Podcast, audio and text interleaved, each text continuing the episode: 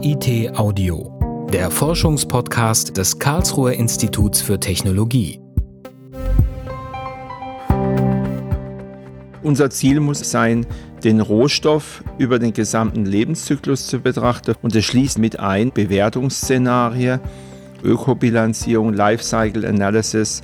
Insofern ist die große Herausforderung, all diese Expertise, die wir im KIT haben, zusammenzubündeln, dort, wo sie uns fehlt, durch externe Partner einzubringen um damit für unsere Partner aus Wissenschaft, Wirtschaft und Politik entsprechende Angebote zu formulieren.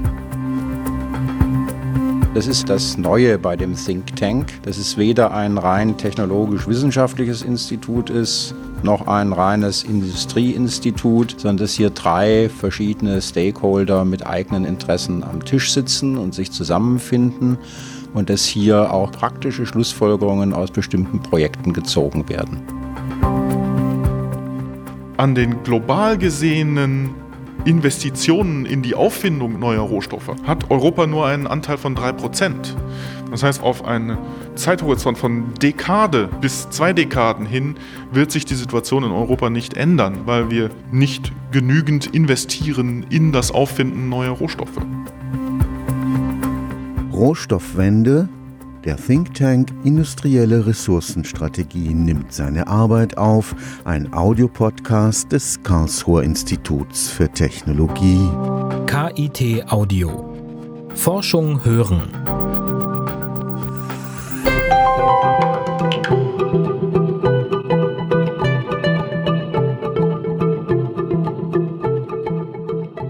Wie in einem Brennglas führt es die Energiewende vor Augen. Neue Technologien entstehen nicht im luftleeren Raum. Wer die Effizienz von Solarzellen oder die Ausbeute von Windkraftanlagen steigern will, braucht nicht nur gute Ideen, sondern auch neue Materialien. Die Hightech-Industriegesellschaft funktioniert schon lange nicht mehr allein mit Kupfer, Stahl und Aluminium. Exotische Materialien wie Neodym, Terbium oder Lanthan werden gebraucht, will man die Möglichkeiten der Hochtechnologien des 21. Jahrhunderts ausschöpfen. Nahezu verdreifacht hat sich die Zahl der unterschiedlichen industriell genutzten Materialien in den letzten 100 Jahren. Fieberhaft durchforschen Wissenschaftler das Periodensystem der Elemente auf der Suche nach neuen Rohstoffen, deren physikalische oder chemische Eigenschaften den Vorstoß in bisher unerreichbare Grenzzonen der Miniaturisierung und Effizienz erlauben.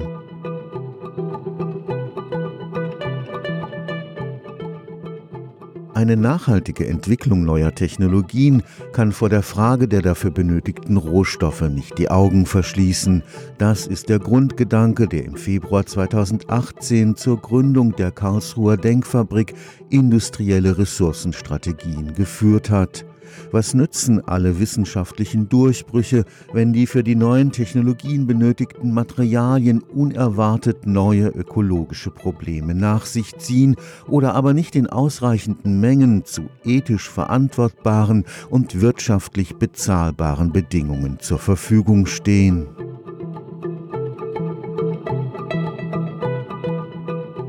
Nicht nur bei Rohstoffen für Hochtechnologien können unerwartete Probleme auf die Industriegesellschaften zukommen. Auch bei einem so scheinbar banalen Grundstoff wie Sand ist die lokale Versorgungssicherheit für die Bauindustrie nicht garantiert. Insgesamt hat sich der globale Rohstoffverbrauch in drei Jahrzehnten verdreifacht und bis zur Jahrhundertmitte gehen Experten noch einmal von einer Verdopplung auf 180 Milliarden Tonnen pro Jahr aus. Das hat mit der nachzuholenden rasenden Entwicklung der sogenannten Schwellenländer zu tun, aber auch das im Vergleich dazu eher bescheidene Wirtschaftswachstum in den entwickelten Gesellschaften trägt mit dazu bei. Höchste Zeit also für einen ganzheitlichen Ansatz, wie ihn der Karlsruher Think Tank vertritt, will man nicht riskieren, dass Versorgungsengpässe eintreten, die Weltmarktpreise in astronomische Höhen klettern oder gar eines Tages erneut Kriege um Rohstoffressourcen geführt werden. Das Vertrauen, der Weltmarkt werde das schon richten, ist spätestens mit den jüngsten protektionistischen Tendenzen dahin.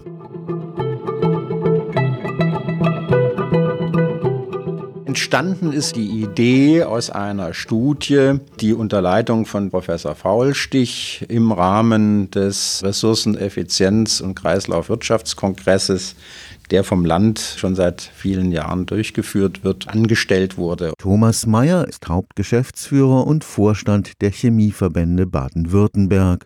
Er wurde im Februar 2018 zum Vorsitzenden des Beirats der Think Tanks Industrielle Ressourcenstrategien gewählt. Dort sind neben dem federführenden Stuttgarter Umweltministerium noch drei weitere Landesministerien vertreten. Hinzu kommt das Karlsruher Institut für Technologie als Koordinator Sektor, Wirtschaftsverbände und große Industrieunternehmen wie Daimler, Audi und Bosch. Gemeinsam bestimmen sie die politisch-strategische Ausrichtung der Denkfabrik. Diese Einrichtung ist einzigartig, nicht nur ländleweit, sondern bundesweit, auch europaweit. Die Zusammenarbeit zwischen Industrie, Politik und Wissenschaft bekommt hier eine ganz neue Qualität, weil man nicht beeinflussen möchte, weil man nicht in einer konfrontativen Position steht, sondern man arbeitet gemeinsam zusammen. Und das ist auch eine neue Art der Kommunikation. Ich glaube nicht, dass wir in der Auseinandersetzung Politik vorantreiben können. Ich glaube, dass es wichtig ist, sowas auf einer konsensualen Basis zu machen. Die politischen Vorgaben der grünen Landesregierung sind ehrgeizig. Die Denkfabrik ist Teil der 2016 verabschiedeten Landesstrategie Ressourceneffizienz. Im Dialog von Politik, Wirtschaft und Wissenschaft sollen konkrete Konzepte entwickelt werden, wie man ökonomisches Wachstum hinbekommt, ohne den Planeten weiter auszuplündern. Im Augenblick läuft das weltweit eher umgekehrt, der Ressourcenverbrauch steigt noch schneller als die Wertschöpfung. So fügt sich der Karlsruher Think Tank auch in die nationale Nachhaltigkeitsstrategie, die bis 2020 die Rohstoffproduktivität im Vergleich zu 1994 verdoppelt sehen will.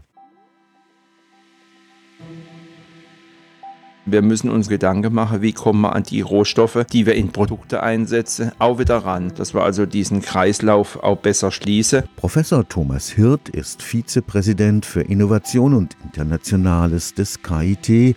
Er vertritt die Wissenschaft im Beirat und ist Sprecher der Think Tanks dass wir bei alle Elemente auch zu so hohen Verwertungsquote kommen, wie wir sie beispielsweise bei Eisen und Stahl haben oder bei Kupfer oder bei Aluminium. Da sind wir bei vielen Elementen noch weit davon entfernt. Für einen rohstoffarmen Wirtschaftsraum wie Baden-Württemberg, dessen Wertschöpfung vorrangig auf technologisch fortgeschrittenen Produkten und Produktionsprozessen beruht, ist die Versorgung mit Grundstoffen schlicht eine Schicksalsfrage vor allem wenn man im Südwesten nicht wie anderswo den Weg einer massiven Deindustrialisierung gehen will. Baden-Württemberg ist ja ein Hochtechnologiestandort und auf den Rohstoffimport angewiesen. Insofern schauen wir uns diese Hochtechnologien genau an. Rohstoffe beispielsweise für die Automobilwelt der Zukunft, wo wir mehr Materialien für Batterien und so weiter brauchen. Dort geht es darum, dass wir den gesamten Lebenszyklus betrachten, von der Rohstoffgewinnung über die Rohstoffnutzung, das Recycling da geht es darum, dass wir die Produkte anschauen, dass die Produkte besser recyclingfähig sind. Es geht um Leichtbaumaterialien, Kohlenstofffaserverstärkte Kunststoffe, wo es uns gelingen muss, den Kunststoff und die Faser wieder entsprechend zurückzugewinnen, vor allem in solcher Qualität, dass wir da hochwertige Produkte wieder herstellen können. Eine mehrdimensionale Aufgabe, die nur interdisziplinär gelöst werden kann. Mit einer deutlich verbesserten Recyclingfähigkeit muss ein Rohstoffkreislauf künftig auch in Bereichen geschlossen werden, wo er im Unterschied zu Stahl oder Kupfer gegenwärtig sehr schlecht funktioniert beim Kunststoff zum Beispiel. Dort sind die vielen eingesetzten Kunststoffvarianten ein gewaltiges Problem. Aber auch die Produktion so zu optimieren, dass bei der Herstellung nicht nur minimale Energie, sondern auch möglichst geringe Materialmengen eingesetzt werden, gehört zu den zentralen Aufgaben der Thinktanks. Beide Strategien gehen Hand in Hand mit den Zielen des Umweltschutzes. Wie die lange Leidensgeschichte des Westens mit der Ressource Erdöl zeigt, wird es aber auch um geopolitische Fragestellungen gehen müssen. Politische Risiken für die Versorgungssicherheit bei Importen müssen bewertet und die Suche nach alternativen Lagerstätten muss vorangetrieben werden. Was kommt von wo und wo geht es hin?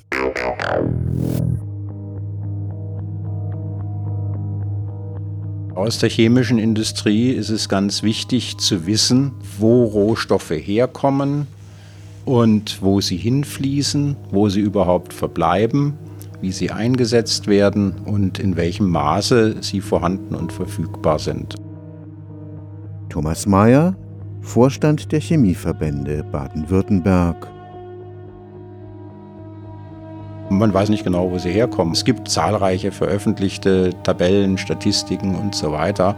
Aber die Aussagen sind nicht sehr präzise und sie verändern sich. Und hier einen genaueren Überblick zu bekommen, ist eine ganz wichtige Aufgabe. Und aus diesem Themenkomplex heraus sind zwei Themen entstanden nämlich die bessere Erfassung von Rohstoffdaten über digitale Technologien und auch die Ermittlung der Verfügbarkeit industriewichtiger Rohstoffe.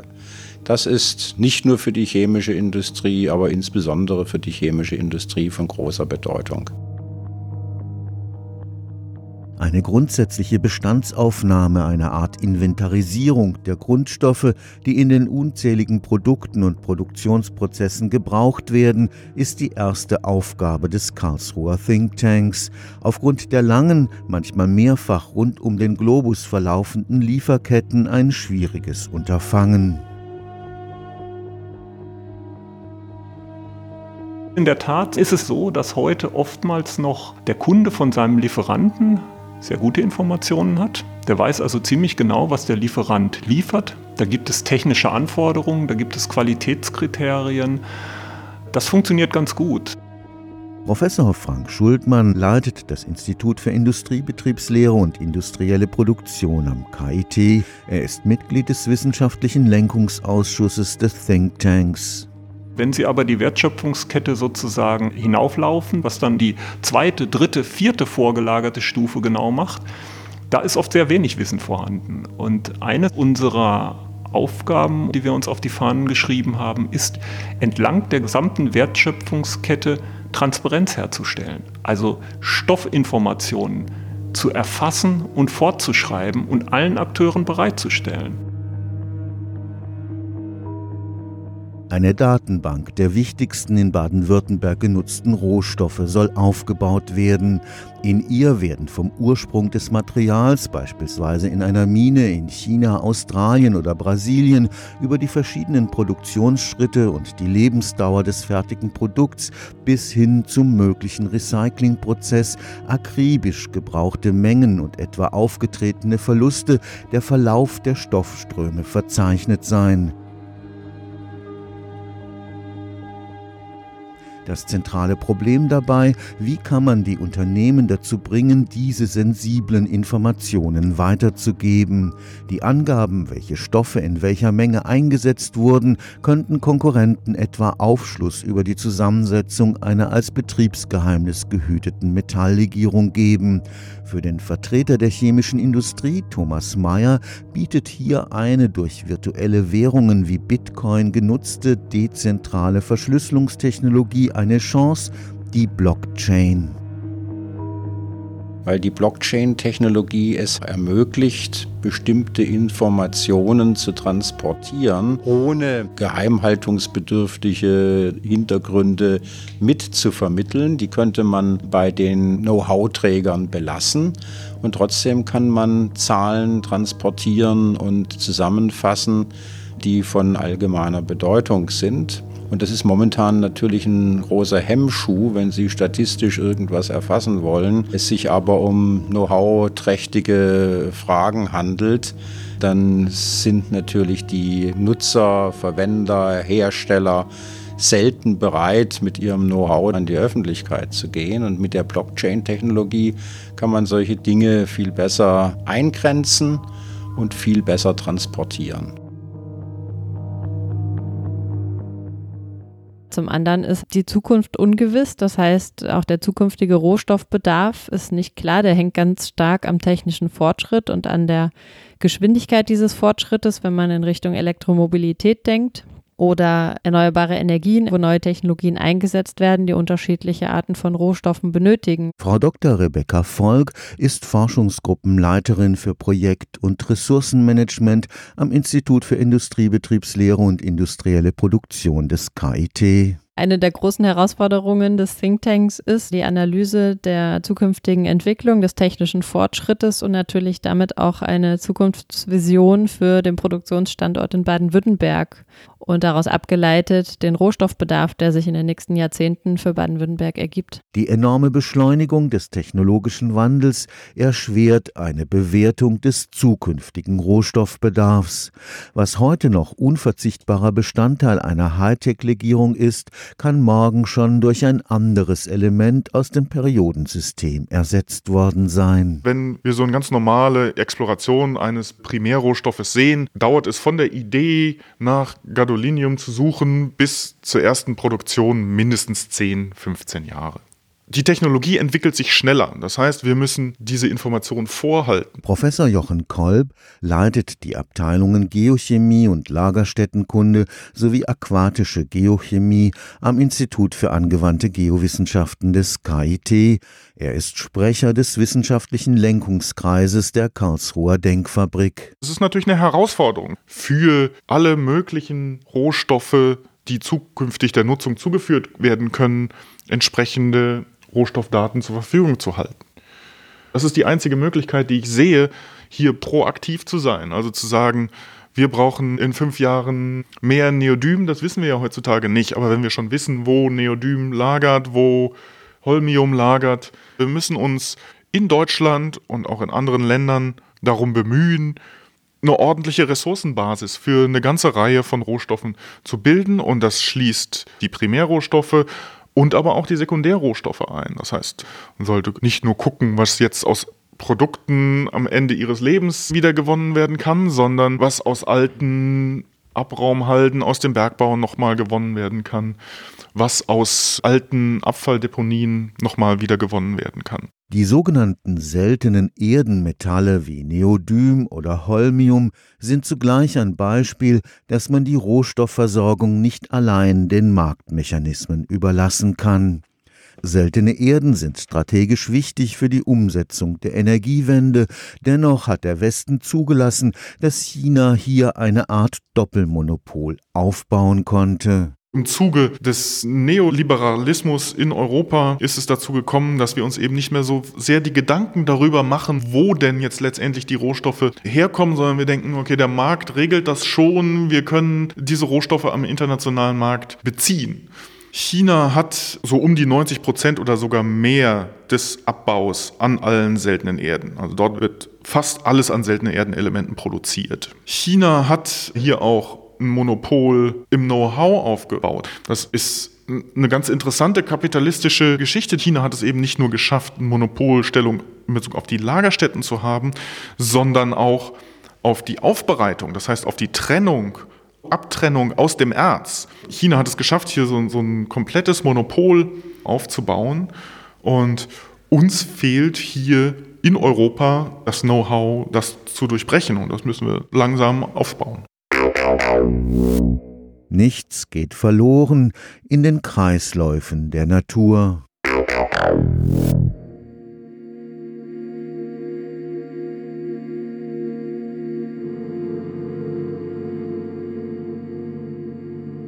Ein ganz wichtiger Punkt ist es, dass wir von der Durchlaufwirtschaft zur Kreislaufwirtschaft kommen, indem wir die Ressourcen, die wir schon einmal haben, auch besser nutzen.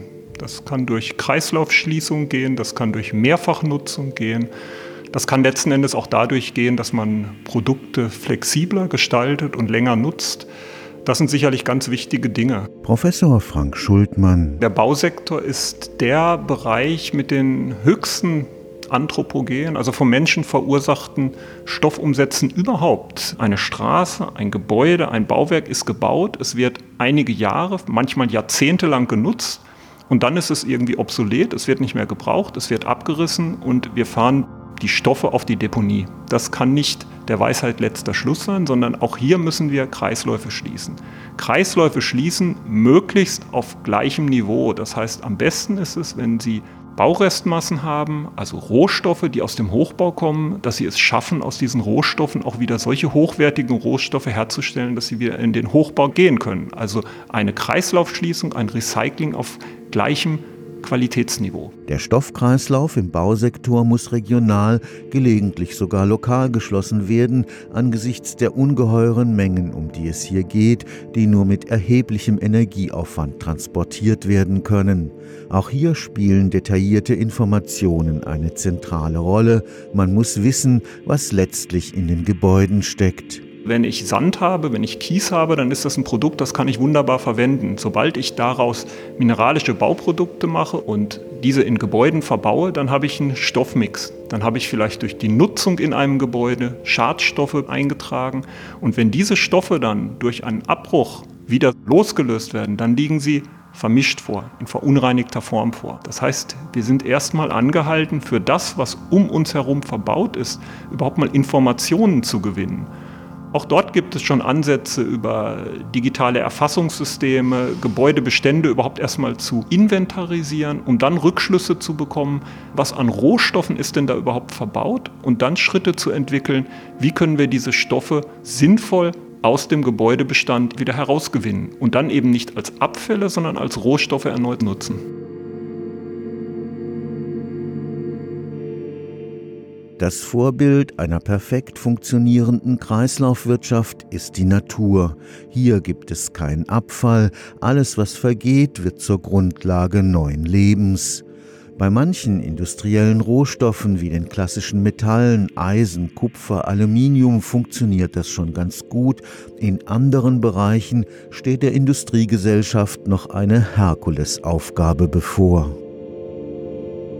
Wir nennen uns ja in Deutschland Recycling-Weltmeister. Viele Produkte werden aber thermisch recycelt, was erstmal ein guter Weg ist, immer noch besser als deponieren oder gar im Meer als Plastik finden. Professor Dieter Stapf leitet das Institut für Technische Chemie des KIT und ist Mitglied des Lenkungsausschusses der Karlsruher Denkfabrik. Die wenigsten Kunststoffabfälle aus den komplizierten Produkten können wir wirklich recyceln, zurückführen. Die Plastikflasche, die können wir wiederverwerten, aber die meisten Produkte eben nicht. Und da müssen wir uns fragen, wie kommen wir denn einerseits zu geringerem Rohstoffverbrauch, aber zum anderen auch wirklich zu einer Kreislaufwirtschaft, zu einem Kohlenstoffkreislauf, zu einem echten Recycling der Abfälle, um eben Erdöl und Erdgas zu sparen in Zukunft. Auf dramatische Weise demonstriert die Plastikverseuchung der Meere, wie weit die entwickelten Industriegesellschaften noch von einer wirklichen Kreislaufwirtschaft nach dem Vorbild der Natur entfernt sind.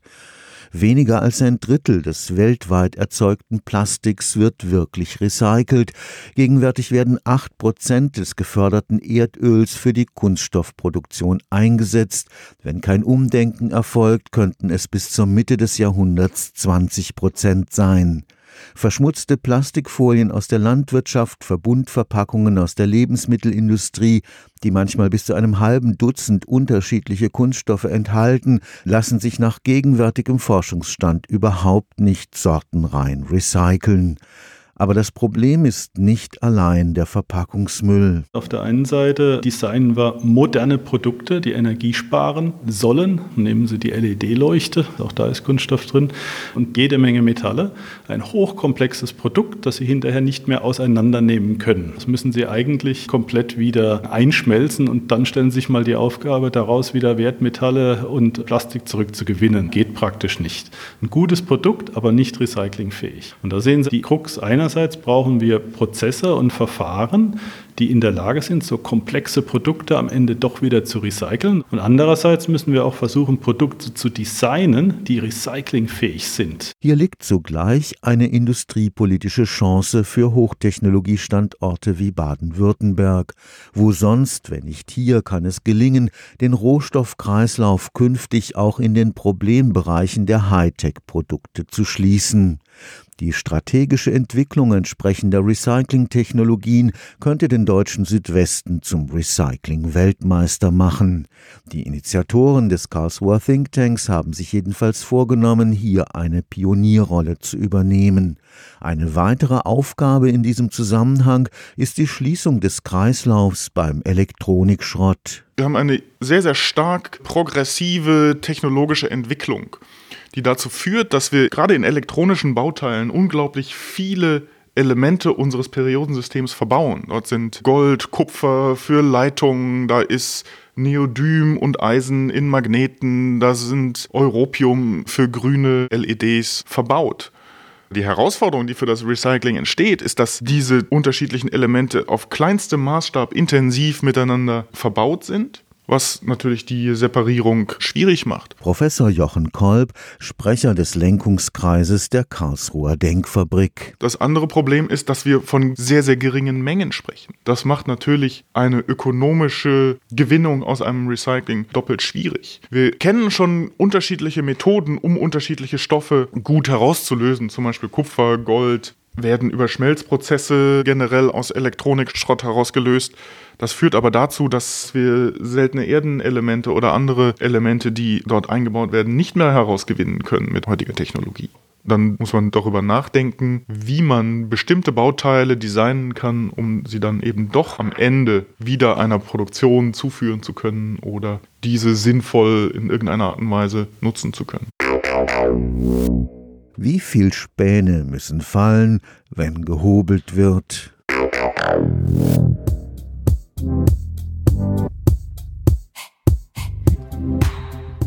In dem Think Tank wird es insbesondere um Materialeffizienz gehen und dabei um die Bewertung von Kreislauf. Prozessen als globales Thema. Insofern ist das schon eine völlig andere Sicht auf die Ressourcenthemen, als das vielleicht bislang gemacht wurde. Professor Volker Schulze leitet den Forschungsbereich Fertigungs- und Werkstofftechnik am WBK-Institut für Produktionstechnik des KIT. Er ist Mitglied des wissenschaftlichen Lenkungskreises der Denkfabrik. Also das Vermeiden von Spänen und Schrott in Form von Blechabfällen. Und auf der anderen Seite haben wir das Thema Hilfsstoffe, Betriebsstoffe, Werkzeuge und dergleichen. Diese Betriebsstoffe sind zum Beispiel Kühlschmierstoffe, Schmieröle, die wir einsetzen müssen und die natürlich in einem Prozess mit den Spänen als Abfall anfallen. Sie ökonomisch günstig und ökologisch günstig zu gestalten, ist ein zweites Thema. Und ihre Menge überhaupt einzuregeln, ist auch noch ein wichtiges Thema, dem wir uns widmen werden. Ich kann auch Werkzeuge mir anschauen. Da gibt es Hartmetallwerkzeuge, die Sie als Drehmeißel, Wendeschneidplatten einsetzen. Dort haben wir einen Verschleiß während des Einsatzes von wenigen Mikrometern und anschließend ist eine Wendeschneidplatte nicht mehr einsetzbar. Auch bei den in Produktionsprozessen verwendeten Werkzeugen gilt es, einen Kreislauf zu schließen. Es gibt heute wenige große Firmen, die eine Werkzeugsammlung nach dem Verschleiß und dem Standzeitende der Werkzeuge vornehmen und das dann gezielt wieder in den Kreislauf zurückgeben.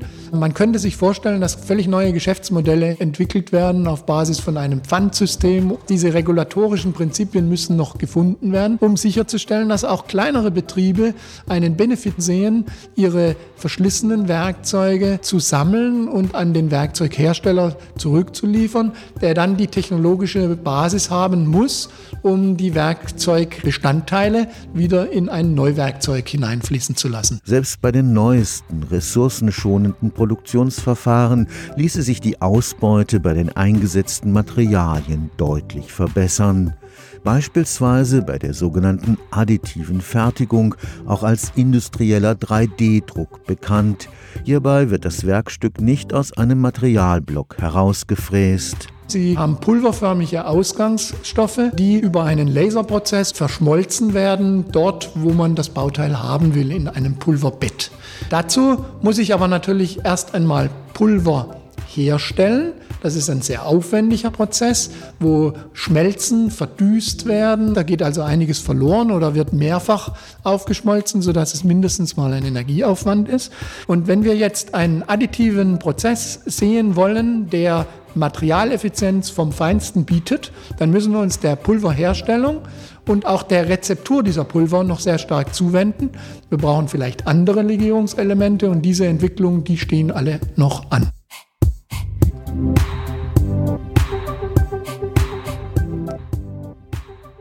Ressourcensicherung und der Aufbau einer Kreislaufwirtschaft, die ihren Namen verdient, ist ein gewaltiges und facettenreiches Forschungsfeld. Es zeigt exemplarisch die Dilemmata und Sackgassen, in die eine Hochtechnologiegesellschaft geraten kann, wenn sie sich der Anstrengung eines systemischen Ansatzes zu lange entzieht. Für den Sprecher des Karlsruher Thinktanks, Professor Thomas Hirt, ist das Thema Ressourcen eines der entscheidenden Themen der Wissenschaft und Wirtschaft im 21. Jahrhundert. Das KIT hat die großen Themen Mobilität, Energie, Information. Aber ich denke, gerade die drei Themen haben eine unwahrscheinlich große Wechselwirkung mit dem Thema Rohstoffe und auch Umwelt. Ob das jetzt die Mobilität der Zukunft ist, ob das die Energieversorgung der Zukunft ist, die Informationstechnologie der Zukunft, die werden anders aussehen, als sie vielleicht vor 10 oder vor 20 Jahren ausgesehen haben und damit natürlich auch andere Materialien benötigen, andere Rohstoffe.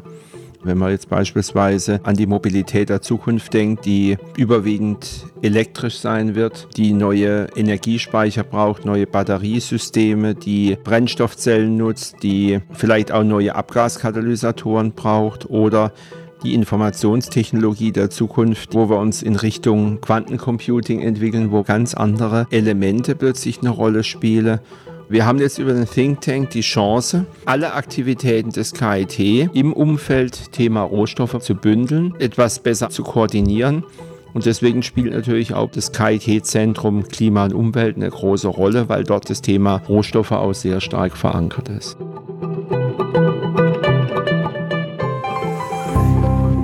KIT Audio. Forschung hören. Eine Produktion des Karlsruher Instituts für Technologie 2018. Redaktion Justus Hartlieb. Titelmusik Arthur Tadevosjan. Weitere Informationen finden Sie unter www.kit.edu/audio.